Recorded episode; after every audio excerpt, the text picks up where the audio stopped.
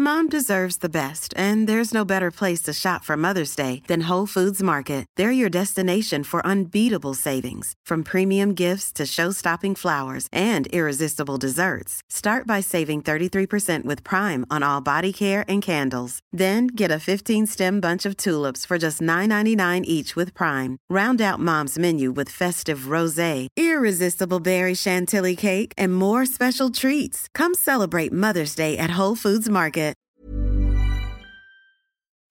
Nous sommes en guerre. Moi, moi, je, personnellement, je m'étouffe. Accélère Accélère Ils sont aux ordres du pognon Faut laisser la star tranquille.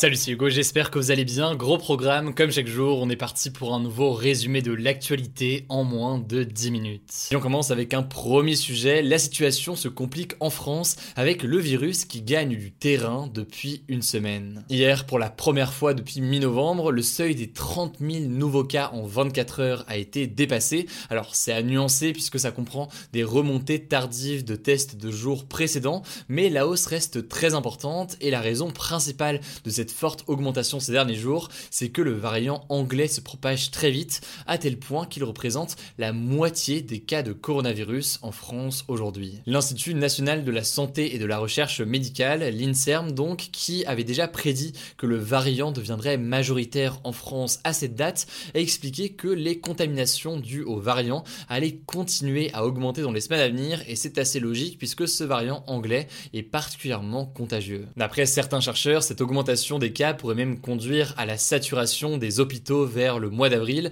si rien n'est fait en tout cas pour stopper l'épidémie en plus du couvre-feu actuel. Et du coup, le Premier ministre Jean Castex a pris la parole ce soir et il a annoncé que des mesures pourraient être annoncées, c'est une annonce d'annonce en quelque sorte, il a annoncé que des mesures pourraient être annoncées la semaine prochaine dans 20 départements si la situation continue à s'aggraver. Les départements qui inquiètent en l'occurrence, c'est les 8 départements d'Île-de-France, la région des Hauts-de-France à l'exception de l'Aisne, mais aussi l'Eure-et-Loire, la Moselle, la Meurthe-et-Moselle, Rhône, la Drôme, les Bouches-du-Rhône, le Var et le reste du département des Alpes-Maritimes. J'ai un peu l'impression que je vais vous présenter la météo, mais tout va bien. Alors pour ces 20 départements, plus sérieusement, un confinement le week-end en plus du couvre-feu en semaine pourrait être mis en place dès le 6 mars, et c'est d'ailleurs des mesures qui sont déjà en place, notamment à Dunkerque ou encore à Nice. Vous l'imaginez, cette annonce a mis en colère ceux qui sont contre davantage de mesures et qui sont en difficulté économique, mais aussi les personnes qui, à l'inverse, préféreraient des mesures plus strictes. Et en gros, certains disent qu'avec un confinement très strict pendant 4 semaines, par exemple, eh bien, on pourrait se débarrasser complètement du virus. À cette proposition, le Premier ministre Jean Castex a répondu que ça ne fonctionnerait pas selon lui, notamment à cause du variant anglais qui est très contagieux et qui entraînerait donc un retour probable de l'épidémie dès la fin d'un confinement strict de 4 semaines. Bref, pour l'instant, vous l'aurez compris, il n'y aura donc pas de relâchement des mesures, il y aura même probablement un durcissement la semaine prochaine dans plusieurs départements. Évidemment, on vous tient au courant. Et j'en profite pour bah, souhaiter bon courage à tous ceux qui euh, actuellement euh, subissent ces différentes mesures de couvre-feu ou autres. Bon courage à tous, notamment ceux qui sont euh, isolés, qui sont étudiants ou alors qui, d'un point de vue économique, sont en difficulté. Bon courage à tous pour cette période. Alors avant de parler de la question des sectes qui s'étendent en France, je voulais faire un point sur la situation très alarmante à Mayotte, un département français d'outre-mer. En fait, Mayotte, qui est proche de l'Afrique, puisque situé entre Madagascar et la côte du Mozambique, doit actuellement faire face à une propagation importante du variant sud-africain, un variant qui en l'occurrence est très contagieux. Conséquence, depuis le début de l'année, Mayotte a vu son taux de contamination multiplié par 17, notamment parce que le variant sud-africain est plus contagieux et la situation est particulièrement critique puisque 30% des tests réalisés à Mayotte sont positifs contre environ 7% des tests qui sont positifs en métropole et 90% des malades du Covid-19 de l'île sont actuellement infectés par ce variant sud-africain. Alors problème, Mayotte n'a que 32 lits de réanimation pour ses 400 000 habitants, 32 pour 400 000 et chaque jour 8 patients ont besoin d'être admis en réanimation, ce qui oblige donc les services de réanimation à renvoyer très vite les patients chez eux pour libérer des lits. Alors face à cette situation, le gouvernement a décidé de réagir en envoyant notamment une centaine de personnels du service des armées, du matériel médical ou encore des patients qui sont aussi transférés en avion à la Réunion. Et pour info, la population de Mayotte est actuellement confinée de façon très stricte depuis le 5 février, on en parlait il y a quelques jours, mais les habitants en gros sont invités à télétravailler au maximum, les écoles, collèges et lycées et commerces non essentiels sont tous fermés, bref la situation est assez délicate, bref du coup logiquement bon courage à tous les Maorais.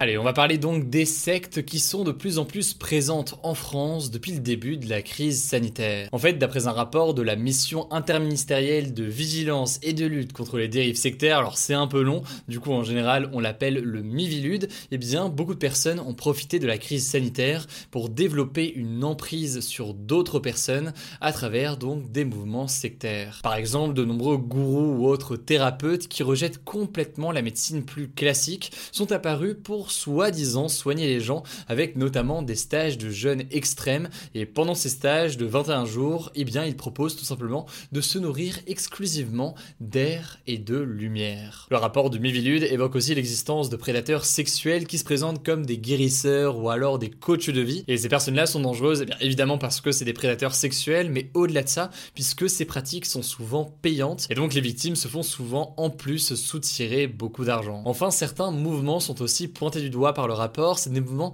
qui sont pas forcément des sectes, mais qui sont soupçonnés en fait d'avoir certaines dérives dans plusieurs cas.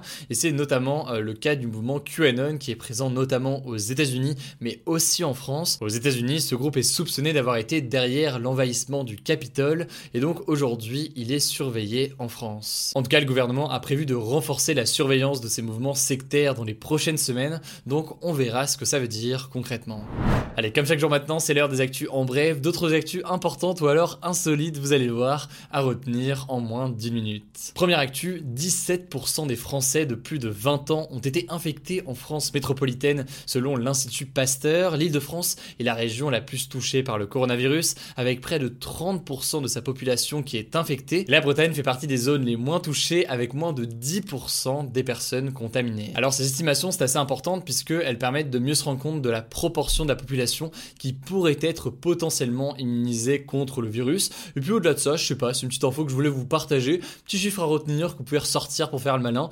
17% des Français de plus de 20 ans qui potentiellement sont infectés. Petit chiffre à connaître si ça vous intéresse. Deuxième sujet, toujours en France, les données médicales de 500 000 Français avec leur nom, les indications très confidentielles comme leur groupe sanguin ou encore leur état de santé ont fuité tout simplement sur Internet. En fait, ces informations auraient été volées par des pirates informatiques à une trentaine de laboratoires français situés pour la plupart dans le nord-ouest de la France. Les pirates se seraient ensuite embrouillés et donc ils auraient décidé de balancer toutes les données sur Telegram, ce qui a créé tout simplement la plus grosse fuite de données jamais constatée en France. En tout cas, du coup, à ce propos, la justice a ouvert une enquête aujourd'hui, donc on verra ce qu'il en est prochainement. Enfin, dernier sujet un peu insolite, je voulais vous parler en gros du sauvetage d'un mouton dans une forêt en Australie, oui oui, à qui on a enlevé tout simplement 35 5 kg de laine. En fait, très longtemps qu'il n'avait pas été euh, tondu et il faut savoir que pour leur bien-être, les moutons doivent être tondus au moins une fois par an, sans quoi il est difficile pour eux de survivre. Et ce, surtout en Australie où les étés sont très chauds et secs. Pas d'inquiétude, le mouton va bien. Il est actuellement dans un refuge en Australie. Voilà, c'est la fin de ce résumé de l'actualité du jour. Évidemment, pensez à vous abonner pour ne pas rater le suivant, quelle que soit d'ailleurs l'application que vous utilisez pour m'écouter. Rendez-vous aussi sur YouTube et sur Instagram pour d'autres contenu d'actualité exclusif. Écoutez, je crois que j'ai tout dit. Prenez soin de vous et on se dit à très vite. Mom deserves the best, and there's no better place to shop for Mother's Day than Whole Foods Market. They're your destination for unbeatable savings, from premium gifts to show-stopping flowers and irresistible desserts. Start by saving 33% with Prime on all body care and candles. Then get a 15-stem bunch of tulips for just $9.99 each with Prime. Round out Mom's menu with festive rosé, irresistible berry chantilly cake, and more special treats. Come celebrate Mother's Day at Whole Foods Market.